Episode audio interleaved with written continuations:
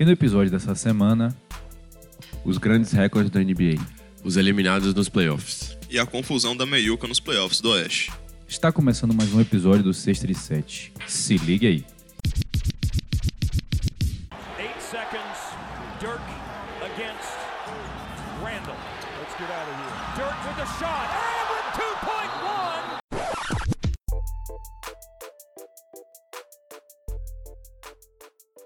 Saudações, caro ouvinte, seja bem-vindo a mais um episódio do Sexta de Sete, nossa edição de número 14, se eu não me engano, que eu já tô começando a perder as contas. E é isso aí, vamos falar basquete mais uma semana aí. E hoje, me acompanhando aqui, do meu lado esquerdo, Luiz Felipe Moreira Rocha. Já tá chato, né? Todo dia tô aqui.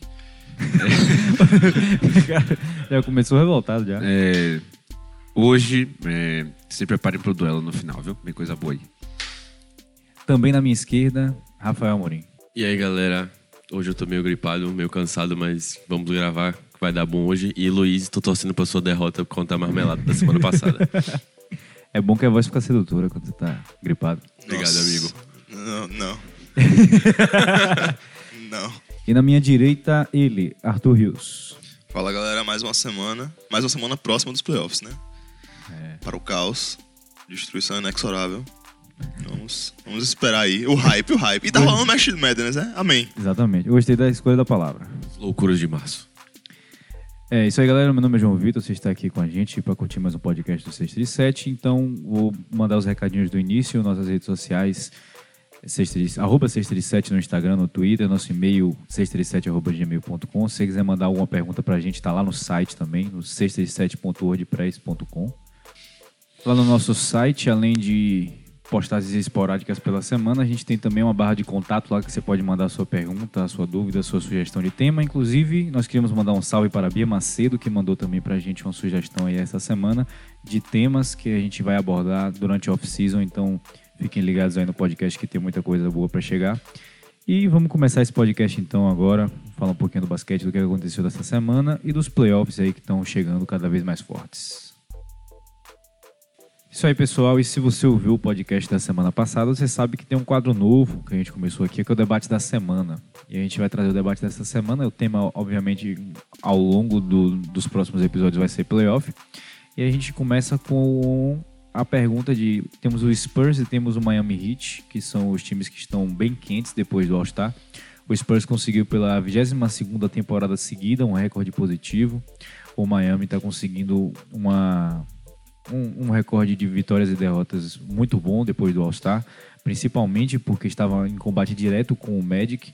Então a pergunta da do debate da semana é qual o teto para esses dois times, o Spurs no Oeste e o Miami no Leste? Então, pessoal, como você já sabe, o Miami é um assunto que é parcial, totalmente parcial quando eu falo. É, e não no bom sentido, porque eu estou bastante chateado com os últimos quatro anos. né? Então, o que é que, que eu acho em relação a esse teto né, que o João comentou? Eu acho que o teto é o oitavo lugar e ponto. não, não, não, a briga pro, pro, pro Miami é oitavo ou fora. É, acho que esse que é o grande questionamento. É, teve- tiveram alguns comentários, algumas entrevistas com alguns jogadores e todos eles falavam que não, que nós não vamos nos contentar com oitavo lugar, queremos sétimo, sexto, mas é, no fundo, no fundo não dá, né? O time está desestruturado, sofre com lesões, tem contratos caros, não tem margem de negociação. O técnico é bom, né? O técnico é bom, mas é, precisa ter peças um pouco. Precisa ter um foco, né? Acho que precisa ter um foco de. Vai fazer rebuild, vai buscar realmente faz, trabalhar melhor com essas peças. É, então, assim, falta um pouco de foco do que, que o Miami quer. E o Miami, eh, tradicionalmente, né, nesses últimos, na época, na era pós-LeBron, tradicionalmente ele melhora muito no pós-All-Star. É, e mesmo assim, nos últimos quatro anos, né, se eu não me engano, eh, ficou, não chegou a sexto lugar, né? Pegou o sétimo e depois o oitavo lugar nos anos. Então, por isso que para mim o teto é o oitavo, né? O- os times que ele tem que bater são Detroit e o, o Brooklyn, e tem o Orlando aí na briga também. Tá dois jogos do Brooklyn, o Brooklyn tá em sexto, e é um jogo do Orlando que tá em nono. E assim, o Orlando, eu considero o time do Miami melhor do que o Orlando. É, acho que o banco do Orlando é, é bem ruim. É, o do Miami é melhor. Mas é, eu acho que contra o, o Brooklyn é, é muito mais difícil, né? Tem alguns jogadores que fazem diferença no Brooklyn, como o Dilow e Dinwiddie Weed Weed.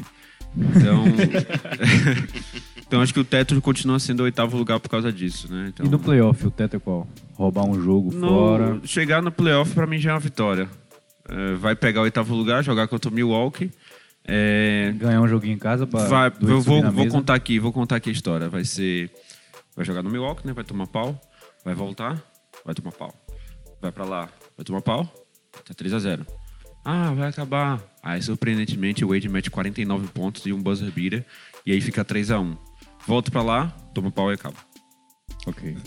Uma varrida de cavaleiros, Mas, né? Você dá um Os jogo. 39 pontos são em casa ou fora de casa? 49 pontos. 49 pontos em casa ou fora de casa? Em casa. Ah, então ele vai subir na mesa. De novo. Vai subir na mesa de novo. Vai falar, aqui é minha casa. Isso aí. É, o Miami sofreu com lesão, né? Principalmente, eu diria. né? Sem Dragic durante toda a temporada, praticamente.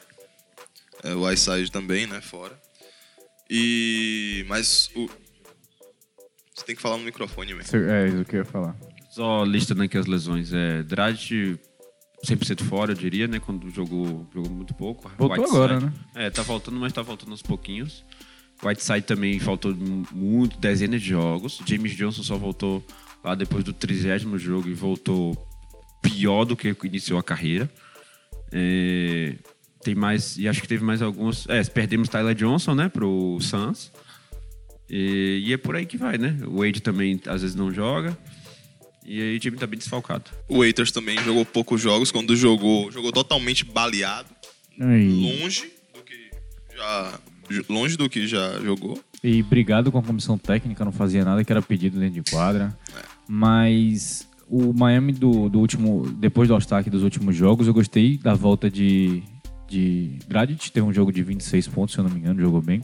Mas a maior mudança pra mim é Ben Ben Cam. Não, Ben Ben Cam é do Seahawks. Como é o nome dele? É Ben Adebayo, Ben Ben. É, de starter agora, né? Que eles botaram no lugar de, de Whiteside. Acho que deu uma nova cara ao time e ficou um pouquinho melhor depois disso. O teto desse Miami, pra mim, principalmente no, no playoffs, depende muito da posição de onde ele vai ficar. Se ele ficar em sétimo, ele pega o Raptors. Se ele ficar em sexto, ele pega os Sixers. O único jeito dele, eu acho que dele ir pro segundo round seria se ele conseguisse pegar o Pacers, que ia ser um jogo, um- uma série bastante interessante por serem dois times que não tem é, o, o talento absurdo pro, pro quarto quarto, para uma parte decisiva do playoff seria na, na decisão mesmo do time, a coletiva, o, o técnico e tudo mais. 3, 2, 1. Só para complementar a fala de João e para falar do Miami, é, o calendário dos últimos, acho que faltam 10 jogos, duas semanas aí de, de jogos. O calendário do Miami não é tão difícil e vão ter alguns confrontos diretos, né? Então, por exemplo, o próximo jogo do Miami, dia 26, é contra o próprio Orlando. Então vai ser um bom jogo de assistir e, o favorito para mim é o Miami.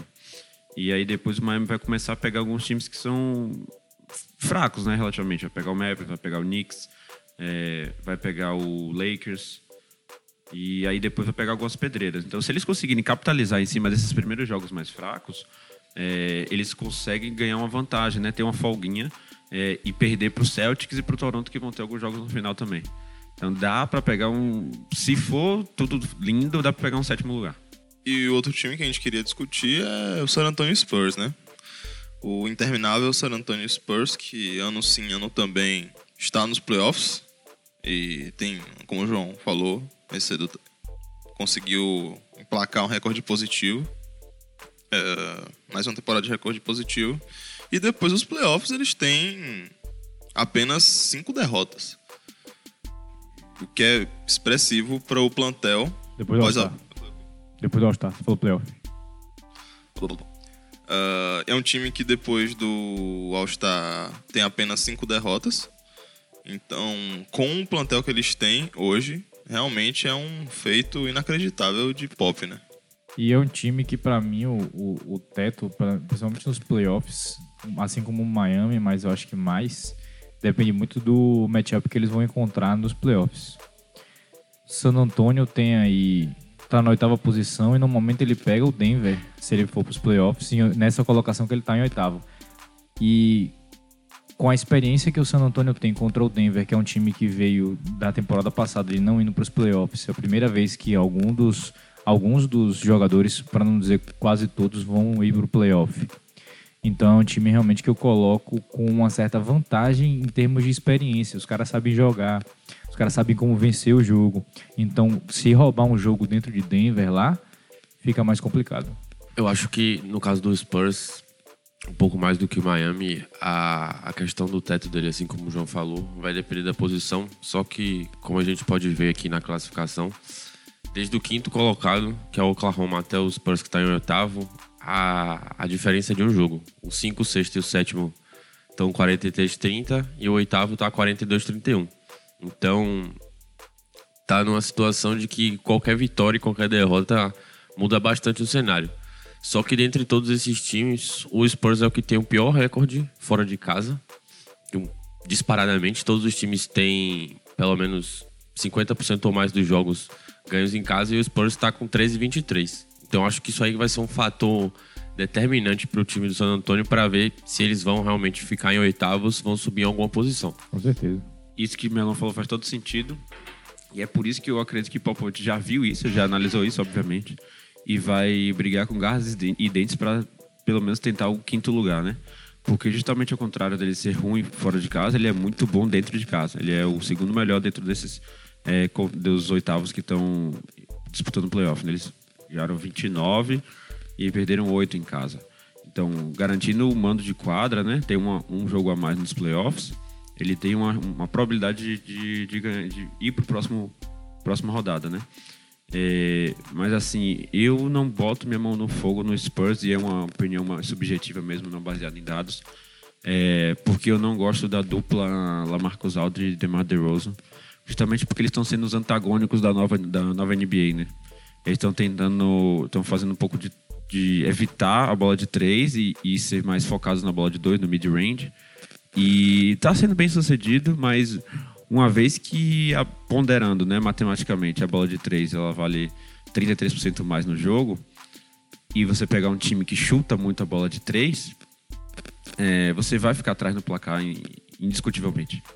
O negócio que entra do Spurs é a boa defesa, sempre, obviamente o Pop sempre faz uma boa defesa, e é a melhor porcentagem de, de três pontos da NBA, se não é agora, provavelmente passou um bom tempo da temporada sendo, e o melhor chutador da, da NBA de, de porcentagem de três pontos. O negócio é que eles não chutam muitas bolas de três pontos, mas o que eles chutam são sempre é, arremessos inteligentes, jogadas bem boladas para poder aproveitar ao máximo. Então, é, mas para mim entra no que Melon falou mesmo, o recorde fora de casa, porque se não conseguir, complementando o que o Luiz falou, não conseguir o, o mando de quadra, realmente se for para sete jogos, infelizmente vai acabar perdendo. Mas é um time também que se conseguir roubar um joguinho fora de casa, dentro de casa, já fica muito mais complicado para qualquer outro time de enfrentar esse time que já tem uma experiência muito grande de playoff. Os veteranos sabem muito bem como jogar é, Lamarcus Aldridge, DeMar DeRozan tem experiência no playoff, querendo ou não, e tem experiências negativas, então ele tá com aquela vontade de fazer com que é, mudar esse tipo de, de, selo que colocaram nele de ser um, um, jogador que não aparece nos playoffs. Observando o restante da classificação, os times que estão, se a temporada acabasse hoje, comando de quadra, seria o Houston e o Portland. O Houston na minha opinião, não vai sair dessa terceira colocação por conta do Barba. Mas o Portland tem apenas a diferença de três jogos a mais com relação a, ao quinto, sexto, ao sétimo e oitavo colocado. E coincidentemente ele também está numa situação bem parecida com o de, de San Antônio. Tem um recorde muito bom dentro de casa e um recorde bem ruim fora de casa. Então, pensando no cenário ideal e perfeito, se tudo der certo, os Spurs conseguiriam uma quarta colocação e teria o mano de quadra. Mas caso não consiga, vem muito do que o João falou. Em uma série de sete jogos, levando ao, ao pé da letra, o San Antonio conseguiria ganhar todos em casa, mas jogando quatro fora, perderia as quatro e tomaria pau no primeiro round mesmo. Eu só não queria ver o Spurs jogando com o Golden State de novo pelo terceiro ano seguido no primeiro round. É. Só voltando um pouco, é, tipo, faltam nove jogos pro Spurs. Desses nove, eu verifiquei aqui, tipo, só dois desses times estão indo para os playoffs, que são Celtics e Nuggets. Então, como o Luiz falou do Miami, que tem um calendário relativamente fácil, o Spurs também tem um calendário relativamente fácil as para esse final. Se as não vão mais para os playoffs, não precisa mais vencer, porque quer melhorar a, a chance de pegar uma boa posição no draft. Né? Ao contrário do que a Atlanta tá fazendo hoje, né, pessoal? Mas é, a lógica é justamente essa, né? Mas também não pode abaixar a guarda, né? Alemão maravilhoso, que acabou de superar uma das lendas, mitos, é, Pokémon mais difícil de ser pego na face da Terra, que, que é o Wilt, é, superou a marca de pontos dele. É, e Dirk conseguiu isso não sendo é, aquele jogador extremamente marcante, mas sim um jogador. é, eu não sei direito essa palavra, mas é longevo, talvez. Pela longevidade da, da, da sua carreira, né? De conseguir manter um padrão durante muitos anos. É, e aí, então, colocando aí na média, se a gente for pegar no, a média geral, ele tem 22 ou 23 pontos de média na carreira. E fazendo isso durante 20 temporadas, ele conseguiu chegar ao sexto maior cestinha da história. É, e além disso, ele conseguiu fazendo, fazer isso com uma marca, com um- uma jogada marcante dele, né? Que é o famoso fadeaway. One-legged fadeaway. É, quem nunca viu, quem nunca reparou, recomendo que veja no YouTube, que é muito, muito, muito bonito de ser visto. Muito difícil de fazer também. É, então, assim, o Dirk chegou nesse nível sendo consistente, marcante e saudável. E assim, em um time só, né? Então, de uma forma muito padronizada, né? Um cara muito disciplinado. É, a jornada do herói de Dirk é muito bom, né? Todas as dificuldades que ele teve. Aquele livro que eu estou. Eu sempre. Podcast sim, podcast não. A gente pode fazer um bingo que eu, que eu recomendo, que é The Soul of Basketball. Que basicamente é a história de Dirk, de Kobe, de LeBron e de Doc Rivers. Ah, e Dirk passou por muitas dificuldades, né? Tipo, teve. Perdeu um grande jogador logo no início da carreira, jogava com o Steve Nash perdeu, teve que se virar e ele tá sempre se adaptando e sempre treinando e tem sempre essa mentalidade de melhorar. Mesmo com a idade agora, a gente vê que ele ainda, tipo, é, é um movimento, cara, tá, tá escrito já na, no músculo dele e ele consegue fazer, mesmo não tendo a mesma força que já teve outrora. Inclusive no jogo do Warriors ontem colocou 21 pontos, chutando 5 de 3, da- ou 5 de 8 da linha de 3 pontos. Isso. Eu não assisti o jogo ainda, então a gente não sabe. A gente provavelmente é um. É um, um problema defensivo, né? Ele não consegue mais se mexer que nem antes. É, exatamente. Nunca foi um exímio defensor e agora muito menos. E você, você- com as screens do Warriors, você trocar e ficar tro tem que trocar a marcação o tempo todo, né? Se ele se colocarem um armador nele, né? um abraço. Mas o Mavericks ganhou. É, e a grande questão mesmo é se Dirk Nowitzki vai aposentar nessa temporada ou não. Porque realmente ele já disse que seria muito interessante para ele jogar mais um ano e ajudar os, os meninos que estão chegando lá na, na consagrada franquia de Dallas, graças a ele. Então, se ele continuar jogando, ele vai estar no, no- na, na disputa para poder passar Michael Jordan como o quinto ma- maior pontuador, que ele está a 800 e pouquinhos pontos ali de Michael Jordan, mas seria o caso dele voltar em mais uma temporada. Então, a gente fica nessa expectativa aí para ver se ele vai aposentar, se vai ser a última vez que a gente tá vendo Dirk Nowitzki em quadra, ou se ele vai voltar mais uma vez para poder tentar fazer algo mais grandioso mais uma vez na carreira dele. É complicado, né? Todo mundo vai passar Jordan, no final das contas será? Porque Harden vai passar.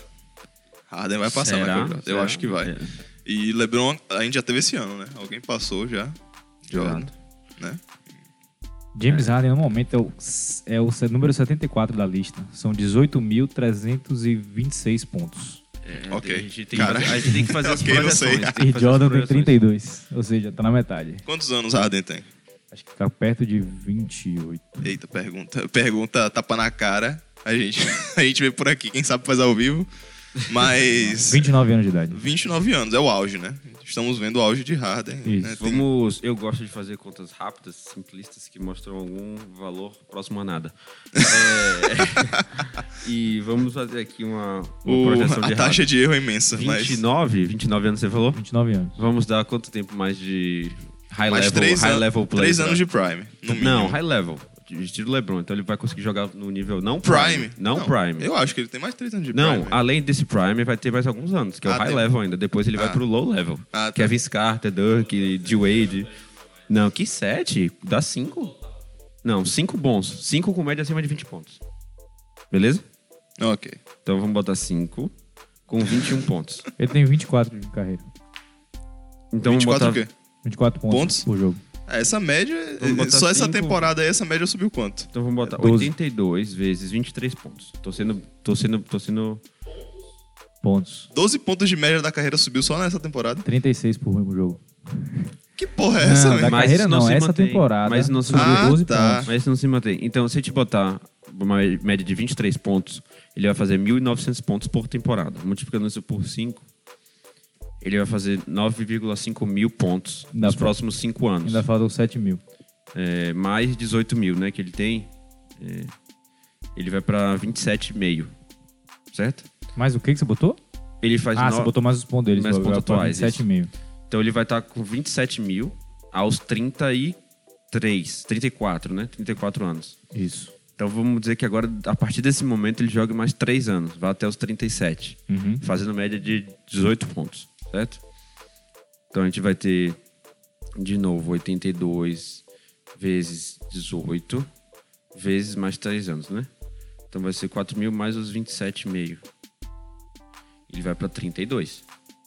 Ele consegue chegar em- na oitava colocação, então. Exato. E isso eu tô sendo. Otimista. é, não, eu tô sendo pessimista, porque eu botei 23 pontos nos próximos 5 anos. Eu acho que ele nos próximos 2, 3, ele consegue manter o, o Prime, e 30 não, mas 28, entendeu? Tipo 27, e aí ele consegue é, alcançar pelo menos Michael, né? E Kevin Durant? Kevin Durant tá na 36ª posição com 22 mil pontos. Ele é um pouco mais velho, né? É, Dois anos na liga a mais. pra mim, É, Duran, mesmo. pra mim, Duran passa fácil. Se Duran for pra um time que ele não tenha que dividir tanta bola que nem o Golden State, esse- essa, essa divisão com o Golden State prejudicou esse, essa, ele chegar lá em cima, né? Pra Durant mim, ele tem passa 30 anos fácil. de idade e faz 31 esse ano. Porque pra mim ele passa fácil.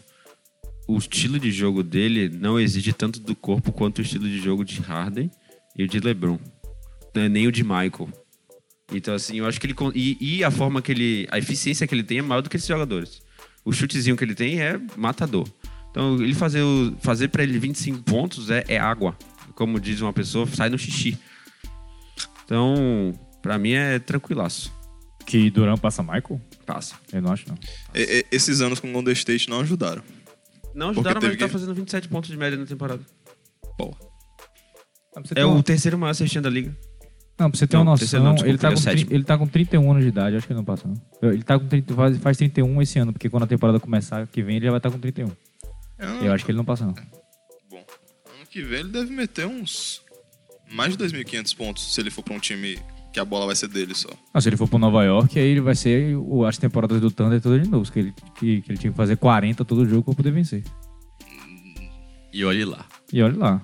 E, bom, falando de Harden também, ele tem outro recorde na, na conta que a gente tava falando, que ele conseguiu ser o primeiro jogador da NBA a marcar, 20, a marcar mais de 30 pontos em todos os times adversários da liga e provavelmente no treino também ele já brocou os 30 pontinhos dele também em cima do time. Então, ele tem, ele tem mais de 30 pontos em todos os times da NBA. A última pessoa a fazer esse recorde foi Michael Jordan, só que na época não eram 29, não tinham 30 times na liga. Então ele não é o detentor desse recorde. O primeiro a fazer com 29 times é James Harden. Cara, absurdo, né? Você mete a, a, a média tá 36 pontos hoje, média por jogo, 36.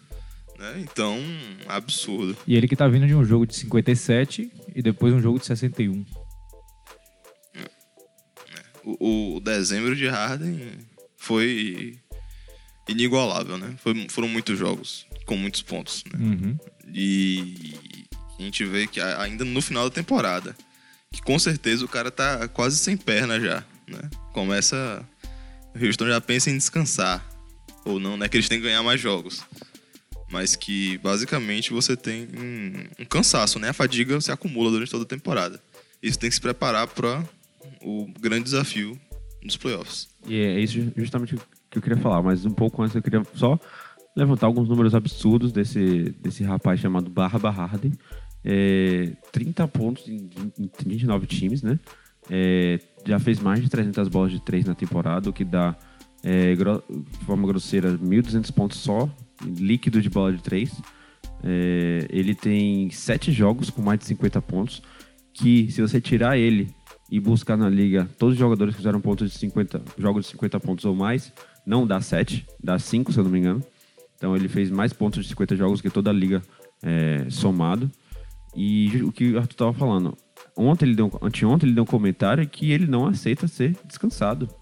Ele deu uma declaração falando: Eu sei que o basquete não vai ficar presente na minha vida o tempo, né, minha vida inteira. E, e é por isso que eu quero aproveitar o máximo possível todos os jogos que eu puder. Só que isso pode prejudicar de uma forma grosseira o playoff e a carreira dele se ele não pensar um pouco na saúde. E, e, e não se tornar o cara que LeBron e Dirk são hoje por causa da longevidade. Me lembrou, quando, quando ele meteu 61 pontos, no dia seguinte, de manhã, ele estava na academia puxando peso. Eu disse, hum, Kobe. Kobe approves, né? Tem todo esse imaginário popular de, tipo, de que Kobe metia não sei quantos pontos, e aí, no dia seguinte, Era o primeiro a chegar na porra. é o primeiro a chegar no- na academia e na quadra. E, bom, é isso. Tem esse probleminha, né? Você vai ficar forçando o seu corpo. Você tá expondo o seu corpo a um estresse absurdo. E ele vai cobrar o preço depois, né? Puxando- Ah, pode falar, mano. Puxando aqui o que o que o Luiz falou da quantidade de jogos, é, na verdade Luiz, foram oito, mas tipo, dos oito jogos que ele, que ele fez mais de 50 pontos, observando as datas, apenas, se eu não me engano, um dos jogos aqui foram depois do All-Star Break. Todos os outros foram antes. Então, dá pra você tirar um, um certo comparativo da questão da, da fadiga no corpo dele, né? Que antes do início da temporada ele tava com um gasto total e possivelmente depois do All-Star Break, por conta do, do acúmulo de jogos e de cansaço, o ritmo dele diminuiu com base em jogos de 50 pontos. Não de 30, mas dá pra tirar alguma coisa disso aí. Posso polemizar? Só porque você me corrigiu. Eu acho que o comentário que você falou não tem plausibilidade nenhuma. Não faz o menor sentido se você for analisar a NBA. Por que, que ele meteu muitos jogos antes da, da- do All-Star? Alguém pode me explicar? Tantos jogos acima de 50 pontos? Alguém aqui na mesa? Porque tava todo mundo lesionado. Óbvio, cara. O cara precisava botar Vocês 110 pontos pro Precisa, ganhar, velho. precisam, ver- precisavam ver a reação de Luiz depois da resposta de Nossa, João. sabe por que eu eu fiz essa polemização? Porque ele me corrigiu sem necessidade de trocar de 7 para 8 jogos, velho. Não sou o internet ambulante. Não, eu Mas, não corrigi você com, com o intuito de te, Nada, te denegrir, vacilou, não, cara. tá é só com pra a- passar a informação tá, você correta. tá, você tá com um amargurado por causa do duelo. Ainda estou mesmo. Eu Clara- continuarei até o próximo duelo. Sequelas do último um contra um acontecendo na bancada. Queria trazer um número interessante de Harden que o Luiz trouxe, que são mais de 300 bolas de três pontos nessa temporada. E são, no momento, 920 bolas chutadas de três por ele na temporada. Então, Harden está em ritmo, no momento, em passar das mil bolas chutadas na temporada 2018-2019, o que é um número que marca a geração do small ball, que marca a geração das bolas de três e realmente é, é, é maluquice você pensar que um jogador pode chegar a chutar mil bolas de três em uma temporada. Só comentando aqui.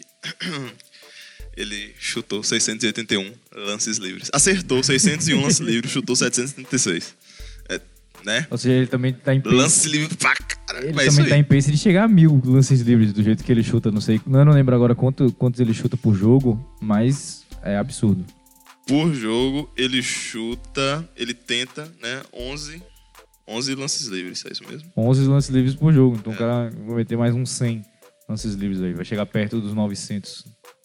É absurdo. É, mano. Polemizando um pouquinho aqui, puxando o jeito Luiz de ser. Eu acho que essa questão dos lances livres também, muita gente diz, na verdade, né, que é por questão de arbitragem. Então, muitos lances que James Harden infiltra e vai pra bandeja não são falta, mas a arbitragem acaba dando, então isso pode também estar trazendo uma quantidade maior de pontos pra ele, já que ele absurdamente chuta muito lance livre comparado aos outros jogadores. Eu acho que em questão de infiltração, não. Mas em questão de realmente aquelas faltas em bolas de três, tem algumas chamadas da arbitragem que são bastante polêmicas. Mas infelizmente é a regra da, da liberdade de movimento. Você não pode tocar no chutador, ele vai se enganchar com o seu braço. Você não tem como fugir muito disso. É, e a gente sabe que Harden vai até 2023 com Houston, né? O salário, pelo menos. O contrato, pelo menos. E é, isso ajuda você ter uma estabilidade e a continuar o, trabalho de ser dono do time, né? E um dia Eu, acho que vai passar Michael, é isso que eu queria. Então, esse, essa semana rolou mais um recorde e se preparem pra mais, né? E como os playoffs estão chegando, né? Pra alguns times, estão se distanciando pra outros. Então, uma galerinha já foi eliminada, né? A galerinha do tanque tá eliminada tem. Já tem uma semana? A galera do tanque foi eliminada? Tem mais, né? o, Knicks. Suns, o Suns tem uma temporada que ele tá eliminado. ele foi eliminado na temporada passada. E, bom, vamos dar um apanhado sobre tipo, os times que estão fora dos playoffs. Quem tá tancando, tá tancando, tá É. onde queria estar. Mas tem alguns times que as expectativas estavam muito altas e eles foram eliminados essa semana. Vamos ao momento é, reprise do sexta, que dos times eliminados a gente falou muito bem de dois ao longo da temporada, que foi o Memphis e o New Orleans. Os dois estão eliminados, se voltarem em edições anteriores, aí vão, vão ver que a gente falou, principalmente com o New Orleans a gente estava bem empolgado. O Memphis a gente empolgou durante um tempo que eles ficaram em líderes e os times também realmente não conseguiram emplacar a consistência na temporada e agora estão eliminados dos playoffs. Dallas é um time que teoricamente não estava tancando, mas agora está aparecendo. Conseguiu essa vitória no Golden State, mas vem de uma série de jogos muito ruins e não está conseguindo muito sucesso no que vem trabalhando. É, confirma aí pra mim, mas eu acho que Dallas não tem pique de primeiro round ano que vem, é isso mesmo? Eu, a pique do primeiro, do primeiro round do ano que vem é do Atlanta por causa da troca de triângulo com o Doncic. Exato. Então, Dallas não adianta tancar, né? Você vai tancar pra pegar, para não pegar escolhas? E provavelmente foi o, o, o caso do Atlanta, por isso que o Atlanta está um pouco mais tranquilo em relação ao tanque, porque tem a possibilidade de ter duas piques de primeiro round no, no draft do ano que vem. Desse ano, perdão. Dallas tem na manga aí, se conseguir manter, Pozings, né? O unicórnio. Não é verdade? Isso. É. Eu não acho que ele vá continuar, talvez aconteça alguma outra troca aí, mas sem pique eu investiria tudo em Pozingão da massa. É, Porzingis e Doncic pode ser um, algo muito interessante de assistir. Mas ainda falta um, um suporte, né? Um suporte em cash pra, pra esse time. Acho Não, que esse que é o problema de- do, é. do, do acho que seria ideal de trocar, inclusive. Trocar Porzingis Mas- por uma pique de primeira rodada. Não vale. Acho que eles não vão conseguir esse Não tipo vale, de não. valor em Porzingis, não. Eu acho que o que vale é você botar Pozingis pra jogar, aumentar o, o valor dele e depois fazer a troca. Justo. Acho que não, também não dá tempo de fazer isso. Porque ele tá voltando de lesão e ele só tem mais um ano de contrato. Então, pode No ano que vem, jogar. trocar no, ano que, no meio da temporada do ano que vem. Isso. É, Eu, eu acho que não tem tempo suficiente pra você subir o, o valor dele com a lesão que ele tá voltando. É isso que eu falei. Ah, mas aí vai depender de como ele voltar, né? É isso. Eu, eu acho que ele não consegue emplacar o ritmo que É, ele tava na sim. mesma hora. É, Eu acho que não deveria trocar. Eu acho que deveria. Você tem uma chance que um cara já tá sob contrato com você. Você vai ter um ano junto com ele. Faz a mesma coisa que o Raptors fez com o Kawhi. Vê se ele encaixa no elenco, dá uma estrutura ao redor dele.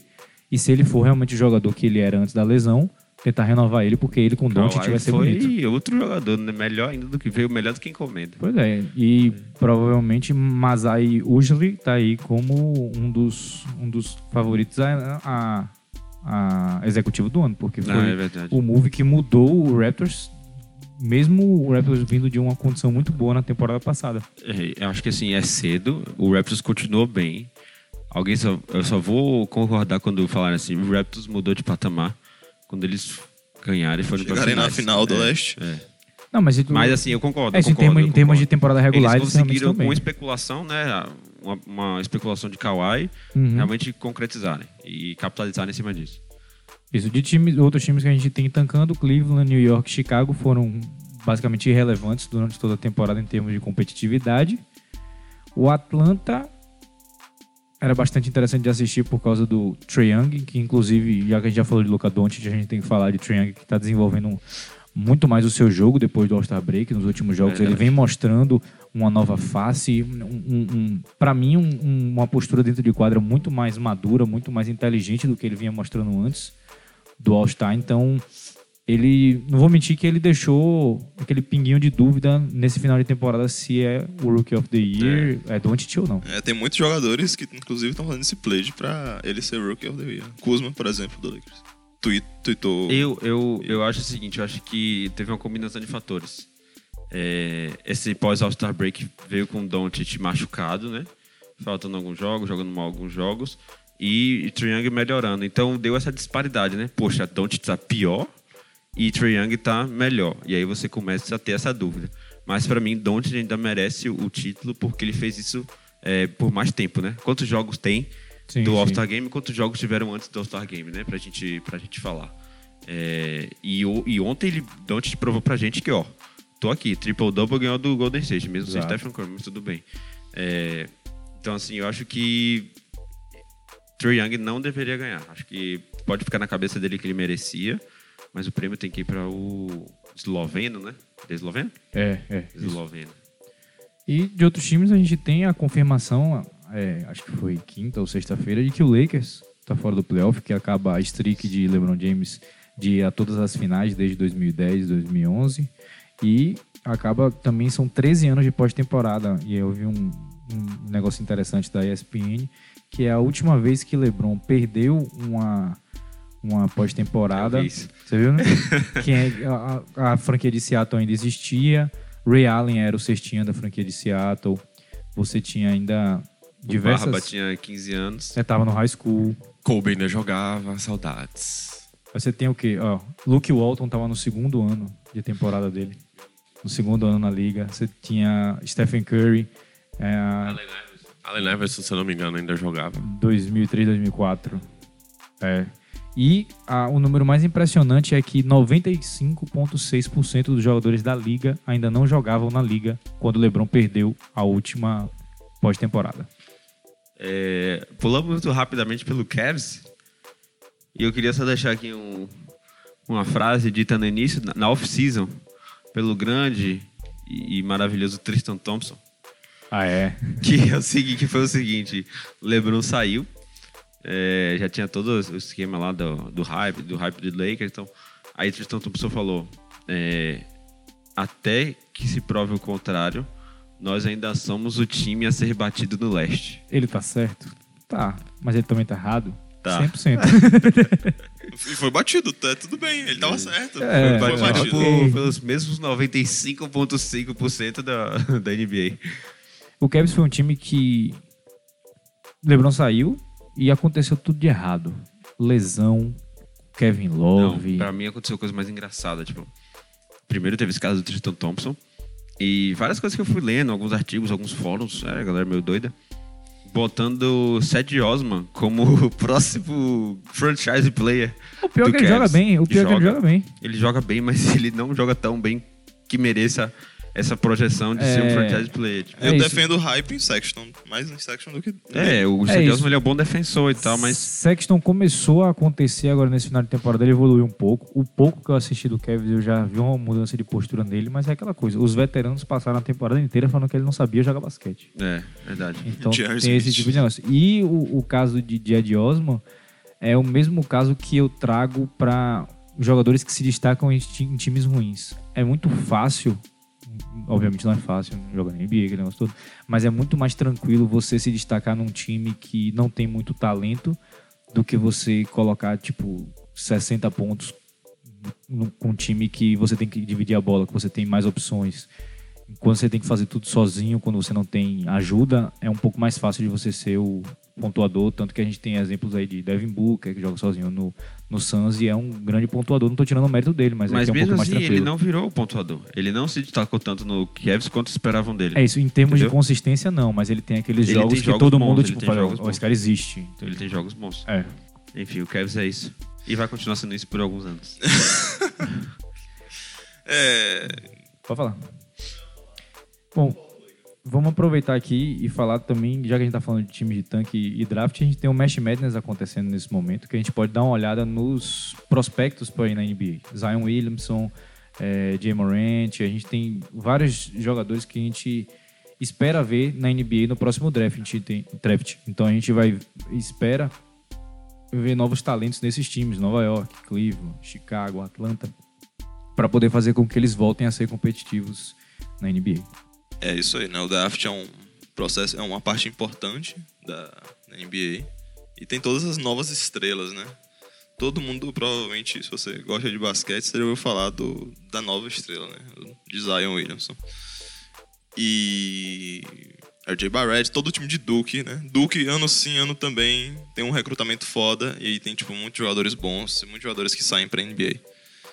É uma das, da- dos- das faculdades que mais exporta jogadores para o profissional.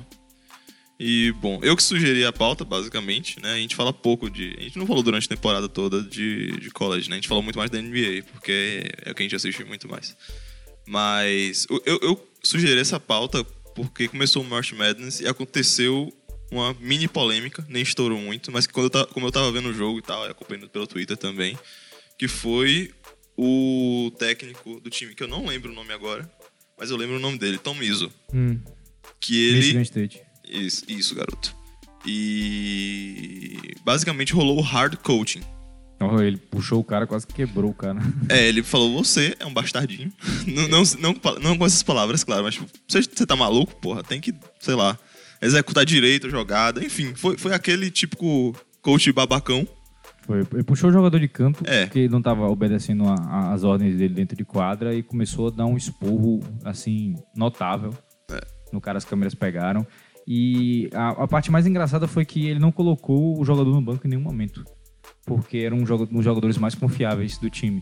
Mas não deixou, não, não impediu ele de, de vir lá e dar um esporro. Então, é uma coisa que eu gostaria muito de ver na NBA de que o técnico tivesse a dominância, tivesse a, a autoridade em cima de jogadores, inclusive as estrelas, que é o que a gente falava muito de você dar liberdade aos jogadores, uma liberdade tão grande que eles começam a rachar o elenco porque é, chamam a jogada do jeito que querem dentro de quadra. A gente já viu casos, por exemplo, o Rajon Rondo, quando ele começa a tomar conta de quadra, ele começa a chamar as jogadas, ele domina o jogo, o técnico não faz mais nada. LeBron James, de vez em quando, também saindo do huddle, não ouvindo Luke Walton, não ouvindo Lue. Jogadores que começam a se virar contra o coach e não tem muito o que fazer porque são super estrelas. É, a gente tá acostumado já, desde, desde, desde que eu assisto NBA, existe Popovich, né?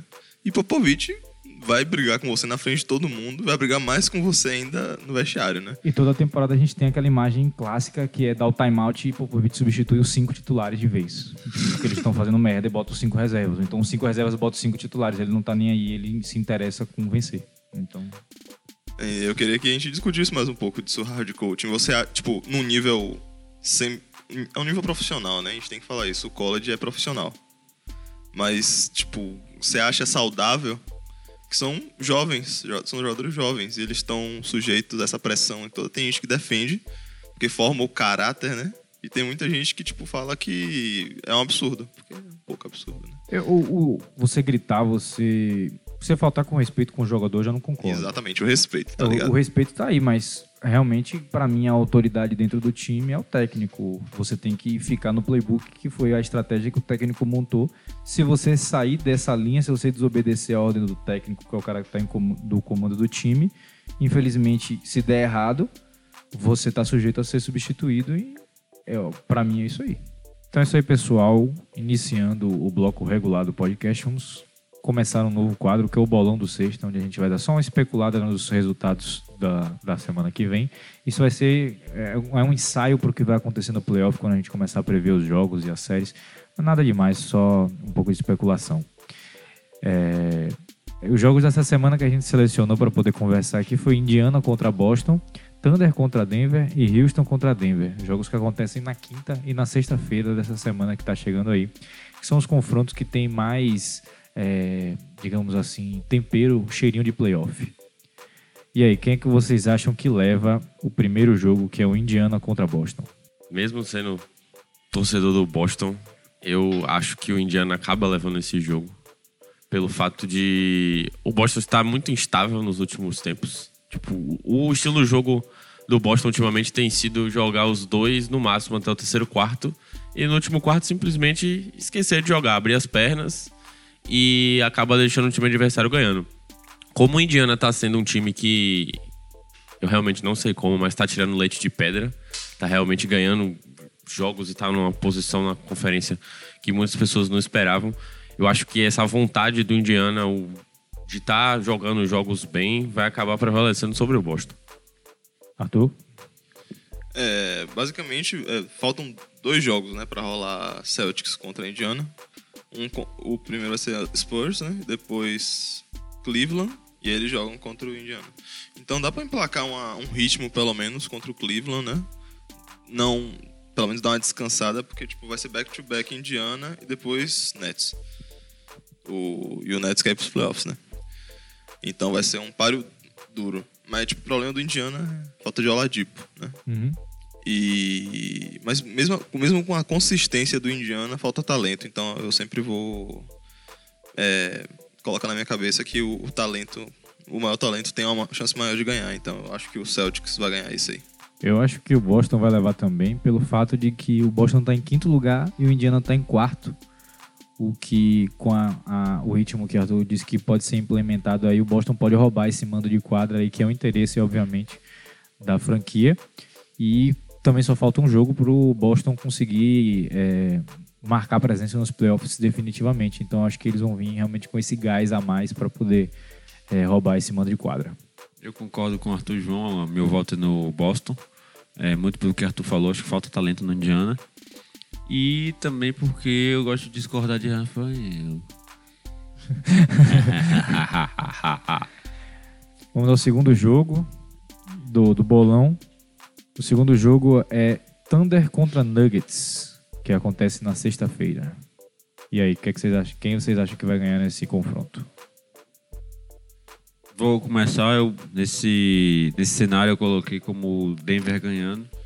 é, porque o, o Thunder ainda tem uma dependência grande do, das estrelas, enquanto o Denver tem um time um pouco mais é, padronizado, vamos dizer assim, né? Não, não existe aquele grande cara, né? Tem Jokic, claro, mas Monte Morris que sai do banco também é muito bom. É, tem o, o Murray também que é muito bom. Então, assim, eu acho que nos 48 minutos o, o, o Denver ele consegue ser mais consistente do que o, o Thunder, apesar da segunda unidade do Thunder ter uma melhorada muito boa. Até comentei isso na semana, né? Mas é, o, o Denver ainda acho que é um, tem um técnico muito bom, tem um banco muito bom e tem maior consistência nos 48 minutos. Eu vou atacar exatamente no contrário. Para mim, o OKC leva, só pelo fato do OKC aparecer nos jogos grandes. E se fosse uma partida entre OKC e Atlanta, eu apostaria no Atlanta, porque o OKC não consegue jogar normalmente contra os times mais fracos. E eu esqueci só de comentar que o Denver tem, tá com um frag de 30 6 em jogos dentro de Dentro de casa. casa. E o jogo vai ser em Denver, então é, já é um peso a mais aí. Boa. É, só corrigindo, pessoal, então mudou aqui o cenário, o jogo vai ser em OKC. É, então não, tem, não existe essa, essa, esse viés dos jogos em casa. Mas mesmo assim eu continuo com o meu, meu voto em Denver. É, eu acho que Denver vai ganhar esse jogo. É, porque o KC tá muito instável. E bem rápido, né? Pra gente adiantar. O Denver tá estável. Todos os jogadores titulares estão metendo bola. Estão num ritmo excelente. E o do OKC, se um, se um da, do, das, dos core stones não funcionar, já complica bastante o, o jogo. Aí você tem que adaptar porque esse cara não tá jogando bem hoje, aí tá, bota a, bola, a, mão, a, bola, a mão na bola de Schroeder. né? Um exemplo, se o Westbrook não estiver jogando bem. E. Bom, e é isso. Então. Eu concordo com vocês que o Denver vai, vai levar essa. Muito pelo que vocês falaram. Eu acho que o que pesa mais seria realmente a consistência do Denver contra a inconsistência do Oklahoma. E se for puxar o, o frag de, de vitórias, o Denver tá acima de 50% fora de casa. O Thunder também, mas os dois números não são tão diferentes assim. Então, acho que empatando nesse quesito, a questão da, da consistência vai acabar pesando pro lado do Denver. Então, mais um 3x1 na casa. Na primeira foi 3x1 contra Melão, que foi o único que apostou no Indiana. E agora 3x1 contra mim, que foi o único que apostei no OKC. O último jogo que a gente vai tentar prever é o Houston contra Denver. Na minha opinião, o Houston leva com o Barba metendo mais de 50, 50 pontos novamente. É o que eu gostaria de ver. É, eu acho que vai pro jogo todo mundo, né? Chris Paul. Eu tô, é, esse jogo eu tô contando com força máxima de Houston, né? Contra a força máxima de Denver. Eu acho que Houston leva ah, esse. né? Eu quero muito que esse time se enfrentem nos playoffs, antes de os dois pegarem o Warriors. Vai ser muito interessante.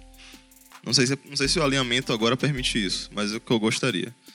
É, E E eu acho que o. É isso, eu acho que o Houston vai ganhar. O Barba vai meter não sei quantos pontos. Você vai colocar. Você vai sujeitar os marcadores a terem pelo menos de falta, né? Os titulares de- do Nuggets. E eu acho que é isso. É, meu voto também é no Houston. É, esses times já se enfrentaram duas vezes, uma vitória para cada lado. Lá em janeiro o Houston ganhou e em fevereiro, início de fevereiro, o Denver ganhou. É, mas eu acho que agora o, o, o jogo tá mais sério pro Houston, né? Eles precisam sair dessa meiuca do Oeste, evitar qualquer chance de perder o mando de quadra. E não acho que o Harden vai fazer 50 pontos. Eu acho o contrário, eu acho que ele vai fazer abaixo de 30, porque a defesa do Denver, a defesa do Denver é uma defesa relativamente boa. E, e eu acho que justamente isso vai ter que puxar muito mais para o Chris Paul, para o Clint Capella que voltou muito bem, para o próprio os espaçadores de quadro, né? É, Rivers, Gerald Green, PJ Tucker, eles vão fazer o diferencial nesse jogo. É, então acho que o, o peso vai estar muito mais em é, conseguir com esses caras, além de Harden, jogarem bem, para conseguir bater o Denver. Mas eu vou, meu voto é em Houston. Eu também vou votar no Houston, puxando pelo. Basicamente pelo mesmo argumento que eu usei no, no duelo anterior, questão do mando de quadra. O Denver tem 50% de, de vitórias fora de casa, só que o Houston tem um recorde absurdo de 27-10 dentro de casa. Então a força do Houston em casa é muito grande, a torcida apoia muito o jogo do time, principalmente o James Harden. Dá pra perceber que ele se empolga muito jogando em casa. Então acho que isso vai ter um fator diferencial pro time na vitória contra o Denver. Isso aí, então encerra com um 4x0, a bancada inteira apostando no Houston. E editor. Isso não é um bom Isso, perder. isso, Isso não essa é a é. famosa maldição do sexto. O ter aquela perdida, entrar num streak horrível, aí o Barba vai errar tudo. Não, Denver não vai nem pegar mando de quadro, pô. Então vamos lá agora, editor. Chegou aquela hora de você colocar aquela música de game show, porque é hora do um contra um. Aquela música gostosa.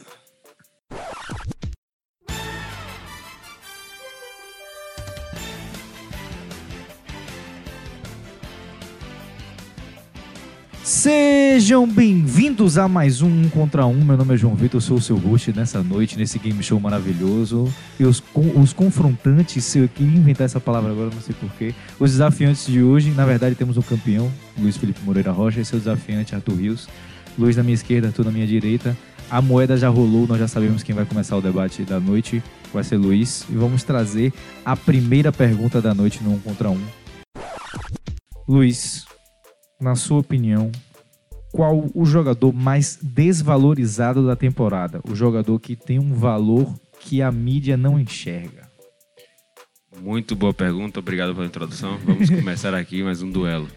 É, Essa pergunta, se a gente for traduzir, seria The Most Underrated Player of the Season.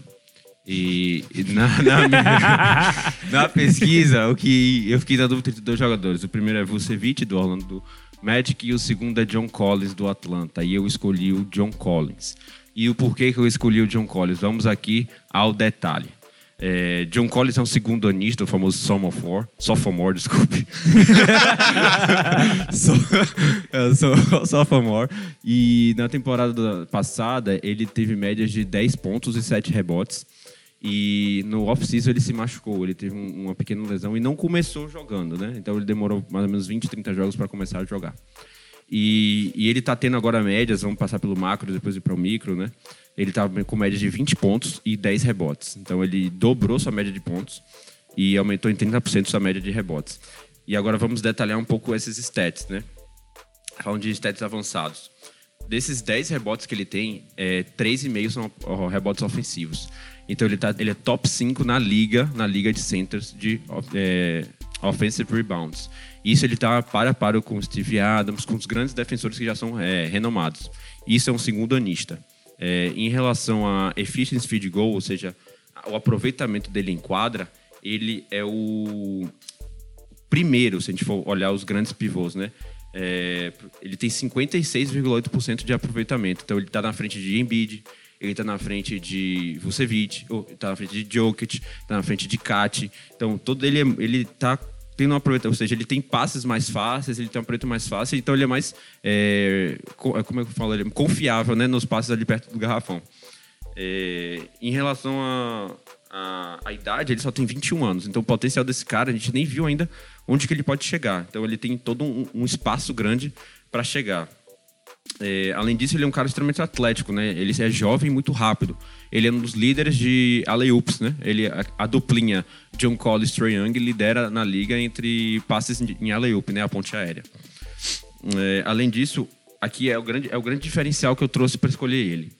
Como eu falei inicialmente, ele passou 20 alguns, eu não lembro exatamente, mas foram em torno de 20 e poucos jogos é, em lesão no início da temporada. Nesses 20 e poucos jogos do Atlanta, é, o Atlanta teve aproveitamento de 21%. Foram 5 vitórias em 23 jogos jogados. Já quando ele voltou, o que é que aconteceu? O Atlanta foi para um aproveitamento de 41,1%. 41, Foram 21 jogos em 51 jogados. Então, o impacto que ele. Claro que a gente não pode é, considerar que foi só ele, né? O time todo como mudou, mas ele é uma das variáveis que mudou ali, então a gente pode considerar que o time melhorou com ele. E esse foi o grande, foram os grandes pontos que eu considerei para levar o, o Vucevic, o, o, John Collins como o meu cara mais underrated. É pouquíssimo falado no, na mídia, é, pouca gente conhece, eu mesmo não conhecia. É, ano passado ele era pouco visto e, vo, e teve um grande, uma grande melhora nessa temporada. Excelente resposta. Vamos agora à resposta do desafiante. Mesma pergunta, Arthur Rios. Por favor, tempo no microfone. O senhor está sendo leviano, senhor concorrente. é, realmente, o Collins é um jogador fenomenal, né? Que surgiu aí, mas, tipo, o hype que tá, está sendo construído no Atlanta é grande. E eu acho que já acho que nessa temporada já ele já cresceu o valor dele demais, não só para ele, mas para o time como um todo. Uh, dito isso, o meu minha escolha eu fiquei entre dois jogadores também. Você pegou uns, uns caras novos e, e, um cara velho, né? Você, você ficou entre Vucevic e Collins. Eu fiquei entre dúvida entre dois coroas, que eu gosto muito dos dois. Eu fiquei entre Mike Conley e Lamarcus Aldridge. Minha escolha vai ser Lamarcus Aldridge. Por quê? Porque é mais fácil defender. Qual o negócio? Lamarcus Aldridge tá no Spurs tem quantas temporadas já? Três temporadas, essa é a terceira. Ok? Ele passou por vários é, problemas de adaptação. O, o, estilo de jogo do Portland é totalmente diferente do, do Spurs. E ele rolou um struggle na, nas primeiras temporadas. Pop não conseguiu fazer ele encaixar no, no esquema de Pop. E o que, que Pop fez? Meu querido, eu só consigo usar você bem quando você faz o seu jogo. Então, durante algum tempo do jogo, a bola vai ser na sua mão. Então, existem jogadas designadas que é pro Aldridge fazer o que ele faz. Que é aquele post safado, chutar mid-range. E é isso aí. E isso levou... É, essa consistência de Aldridge levou os Spurs onde eles estão hoje. Que é mais um playoffs na conta de pop. É, tem muito que... Existe um... Tem um argumento contrário. Eu vou falar logo. Que é Derosa. DeRozan chegou e, e, ajudou. Só que o problema, DeRozan tá muito instável essa temporada. Ele não se adaptou bem. E é, foi essa constância de Aldridge que carregou o Spurs até onde ele tá hoje. E outra coisa, não tem como colocar tempo não, porque o Luiz falou pra caralho. Eu, eu me perdi, eu falei caralho. E aí eu falo o quê? Eu não sei. Perdão, a partir da próxima pergunta, 45 segundos no relógio pra cada. Eita, pô. Show. Então a, a réplica, réplica de Luiz que é a final, como ele falou muito, vamos limitar. Vai cortar o tempo. Pronto, você tem 30 segundos de resposta valendo. Leviano. A própria palavra já é leviano. Então, assim. é, primeiro, vamos só, só, só vou refutar um pouquinho. É, você falou que a instabilidade é mais por DeRozan do que para Lamarcus. O início da temporada do Lamarcus foi um lixo. Então ele também não estava jogando nada.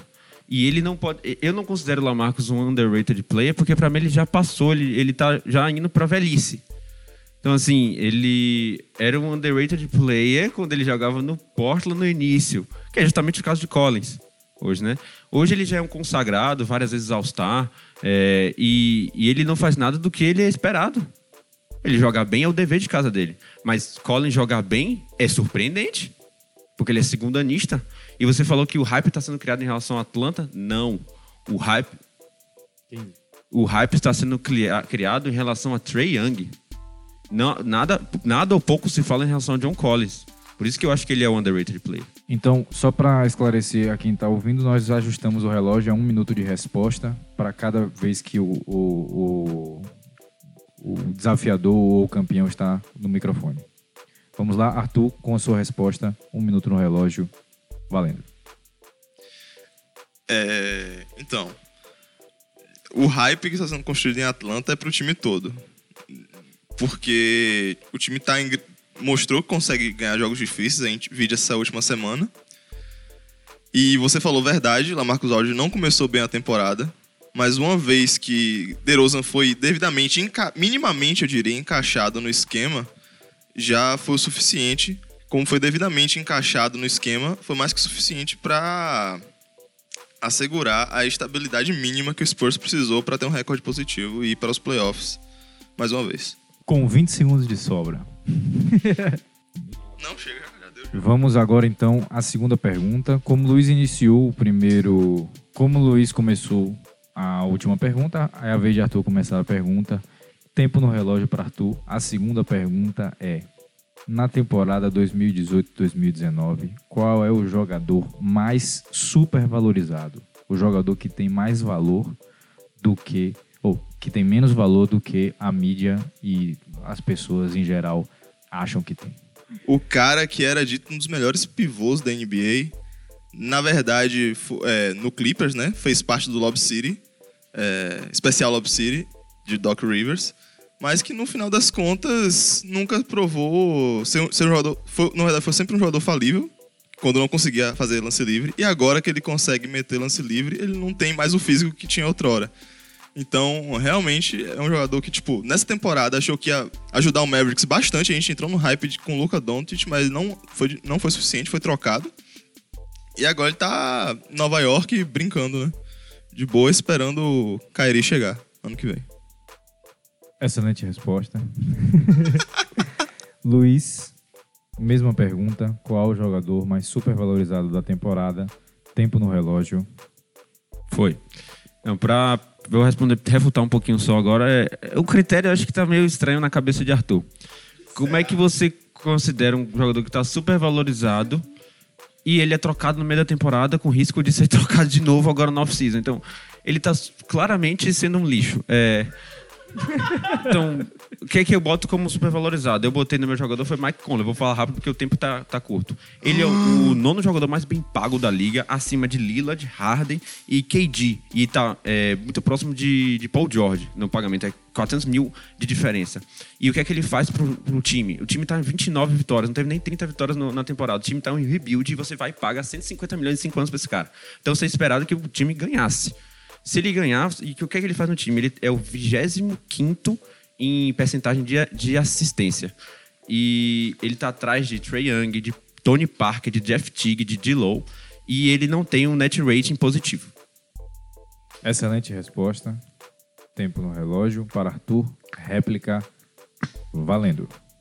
Então, o negócio com o Mike Conley é o seguinte: o salário dele foi dado quando tem, tem umas temporadas atrás, ou seja, nessa temporada, mais ou menos. Você achava que, que Mike Conley ia destruir essa temporada? Não sei.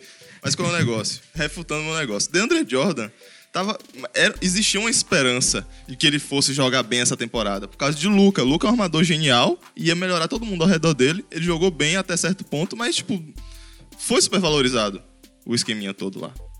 E principalmente na troca, na troca que Nova York fez. Com 30 segundos faltando. Você tinha um minuto. Ah, é? quer- Gente, são 1, 30. Não. Você gosta- gostaria de voltar ao seu tempo? Não, não, não. Encerra o argumento. Tá bom, é porque eu não Certo. sabia. bem. Último argumento de Luiz, um minuto no relógio. Pau. A primeira coisa que o Arthur falou faz sentido? Faz. Mas como a gente falou antes, não faz. Tá bom, eu pago o cara 5 anos, 150 milhões e quero que ele só jogue bem nos dois primeiros? Eu tô pagando 5 anos, porra, pra 150 milhões. Aí no terceiro eu deixo ele ficar velho e jogar mal? Não, ele vai ficar velho, mas jogue bem. Entendeu? Então, o que é que ele faz no terceiro ano do contrato? Ele faz é, 105 pontos de offensive rating, que é o seis, é, 60 na posição de, de armadores. Ele é 104 em defensive, defensive rating, que é o 73 entre armadores. E o Memphis tem uns 102 pontos por jogo é, de, de ofensivo, né? Que é o pior da liga. Então, se o seu armador não consegue fazer com que sua ofensiva é, seja melhor, né? Seja melhor, você claramente está usando o jogador errado. Faltando 5 segundos no relógio, Luiz finaliza o seu argumento e vamos para a pergunta decisiva, a última pergunta do Game Show. Senhoras e senhores, nós sabemos que a NBA sempre foi consagrada, principalmente nos períodos mais antigos, com apelidos geniais para jogadores. Não vou citar apelidos para não ajudar os, os o desafiador e o campeão, mas a pergunta número 3, a resposta começa com Luiz, é qual o melhor apelido da história da NBA? Tempo no relógio, valendo. Vou falar com calma para criar um ambiente propício de falar nomes engraçados. É, como o João falou, é da tradição do, da NBA criar é, apelidos interessantes. E isso vem de lá de trás. E o apelido que eu trago é- não é nem novo nem velho, é mediano. É, é um aquele os- idade madura, né? Vamos dizer assim. e ele jogou no time que eu torço, ele jogou no Miami. Ele é extremamente habilidoso, o Kraft. Nunca teve grandes é, prêmios, né? nunca ganhou grandes coisas. E o apelido dele é simplesmente Chocolate Branco. Eu o sabia. famoso Jason Williams, o, o jogador dos passes maravilhosos. O jogador que é o Eminem da NBA. Fechou. Faltando 3 segundos no relógio, Arthur, mesma pergunta. Porque tipo, tem uma galera que tem um milhão de apelidos. Arthur, mesmo tempo no relógio, mesma pergunta, valendo. A minha escolha de apelido mais. Eu escolhi um jogador consagradaço, que nunca ganhou um campeonato. É old school. Provavelmente você já ouviu falar de Karl Malone. Ou The Mailman.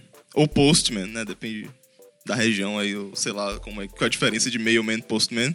É o cara que ele entrega. Ele entrega uma cotovelada na sua cara enquanto enterra com a outra mão. E com isso, eu digo que o White Chocolate é muito bom. muito boa escolha. eu adoro ele. Mas eu estou aqui invocando o nome, o nome de- dos grandes. The Mailman é superior ao White Chocolate. Mas o White Chocolate é muito bom também. Eu admito isso aqui. Eu estou criando um clima de paz no momento. sendo que o cotovelo de Mailman geralmente não traz a paz. Faltando 5 segundos no relógio, Luiz, réplica, 1 um minuto no relógio. Valendo. É, não tem paz porra nenhuma aqui. É, agora eu acho engraçado o torcedor do Lakers assim, né, tal. Zero Mamba Mentality. É, O que acontece? É, o seguinte, Eu sou- primeiro, primeiro o que aconteceu, não me interrompa fazendo um favor. É, ele falou que era um dos olds, né, um dos antigos, e a timeline é similar. A timeline é similar. É, é, há 10 anos talvez de diferença. Eu pensei que você ia buscar nos 60, anos 50. The Logo. É, e, e assim, apesar de ser, eu, eu também olhei, eu tenho vários outros aqui que eu poderia ter pego. AK-47, esse é um apelido que existe. The Big Aristotle, de Shaq. Big Baby, de Glenn Davis. Eu tava com isso na cabeça. Esses são muito bons. Mas o que, por- o que, que me fez escolher White Chocolate? A segregação racial. Você tem que destacar o cara. Ele é white, obviamente, e é um chocolate, porque ele tá numa liga lá que é majoritariamente negra. Não vi chegando os rumos que foram tomados no podcast. Arthur, última resposta, 1 um minuto no relógio, valendo. É, como falei, muito bom White Chocolate, mas meio Cara, mas meio man, man. Meio fucking man. Tipo, se você escolhesse qualquer um dos mil apelidos de Shaq, eu ia eu votaria em você. The Biggest Aristotle, The Diesel. Né, tipo, enfim, é muito bom a gente. Gostei muito da pergunta, João. Eu acho que deveria ter uma pauta pra gente toda semana escolher um apelido pra gente escolher. Apelido da semana. Apelido da semana. Mas, pô, cara, meio man. Gente, pelo amor de Deus. Calma, Malone. Só você ver um, um, um vídeo de 30 segundos de highlight pra você entender o que, o que é o mailman, entendeu? Você não precisa nem falar inglês, você não precisa saber nem o que é mail. Você não pode nem ter usado um computador e não saber o que é e-mail. Você, você vai saber que Karl Malone é o cara que ele vai te entregar, tá ligado? Faltando 3 segundos no relógio, acabamos de encerrar mais um um contra um da semana. E, Melão, o que, é que você achou do desafio dessa semana? Eu achei o desafio bastante promissor. Foram perguntas bem polêmicas. E eu sou super parcial na votação, então vamos à parte que interessa, né? Primeiro round, pra mim, Luiz vencedor. Primeiro round foi o que mesmo? Foi o mais desvalorizado. Pronto, John enquanto Collins contra Lamarcus Aldridge. É, não querendo ser polêmico, não resguardando nenhum tipo de raiva com relação ao resultado da semana passada, mas eu vou com o Arthur. Eu voto com o Luiz John Collins. Segundo round, o jogador mais supervalorizado da temporada. Luiz com Mike Conley e Arthur com o DeAndre Jordan.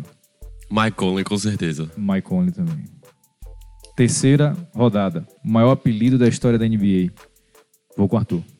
Hum, e aí, Luiz deu uma, uma alterada aqui de opinião. Ficou um pouco surpreso, mas, como eu sou bem polêmico, eu vou com o Luiz. E declaro um empate aqui na banca. Não sei. A, ma- a ma- a matemática do juiz não está muito boa. É, não tá muito bom, não. Tô meio o vencedor aqui. dessa semana, mais Foi uma Luiz de vez, novo. é Luiz, bicampeão, e desafiará pela segunda vez agora back-to-back Rafael Amorim na semana que vem. Nego, eu sou campeão duas vezes e eu escolho agora aqui, eu vou desafiar. É, eu, eu, eu discordo disso aqui. Acho que o juiz, o Eu Rocha, deveria desafio, entrar também eu na desafio competição. João Vitor Rocha, o famoso barbudo safado. e se ele recusar, aqui já temos um declarado covarde na liga. Sexta de sete. Ó, ó, ó, Desafio aceito. Isso. Challenge accepted. Então semana que vem teremos um novo apresentador e um novo bolador de, de, de, de perguntas. Eu, eu bolo uma pergunta, Melão bola outra. Pronto.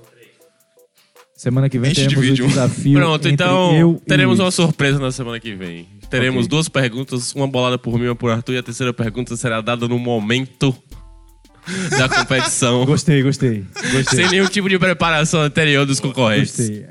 Por favor, não façam perguntas muito escrotas pra, para a, a preparação em um minuto. 26 Resposta um- de janeiro de 98. Quantos pontos Michael Jordan fez naquele jogo? É isso aí, pessoal. É, vamos encerrar mais uma vez o podcast dessa semana aqui agora. Um podcast muito produtivo, um podcast muito interessante, com o campeão, bicampeão do desafio, Luiz Felipe Moreira Rocha. Muito obrigado a você que ouviu. E é isso aí. Pra finalizar com o meu famoso bordão chamado Chupa! vamos que vamos, galera. É, foi muito estudo e dedicação nas últimas. Nos anteriores 45 minutos ao podcast. Eu, eu estudei um pouquinho, fiz pequenas anotações, mas é, foi bom. O meu adversário era um cara muito bom, um renomado estatístico dentro do, do mundo de estatística, bem pequeno que ele vive. É, mas é isso aí, estamos de volta semana que vem com mais uma vitória, com certeza. Valeu, galera. Semana que vem teremos mais, mais um podcast, tentando sempre inovar, fazer um melhor podcast de basquete brasileiro, quem sabe um dia mundial, né? Vamos esperar. Isso aí. E ESPN estamos chegando. Vamos nessa e até semana que vem. Valeu, pessoal. Até semana que vem e eu voltarei com a vingança. Me aguarde. É isso aí, pessoal. Só um recadinho que eu esqueci de dar no início. Você sabe qual é a, a- a rotina. Nossas redes sociais, arroba 637 no Twitter, no Instagram, no Facebook. Nosso e-mail, sexta-de-sete.gmail.com. Nosso site, sexta-de-sete.wordpress.com. Lá tem uma barra de contato se você quiser mandar a sua sugestão de tema, a sua sugestão de alguma coisa. É isso aí, pessoal. Muito obrigado por ouvir e até semana que vem.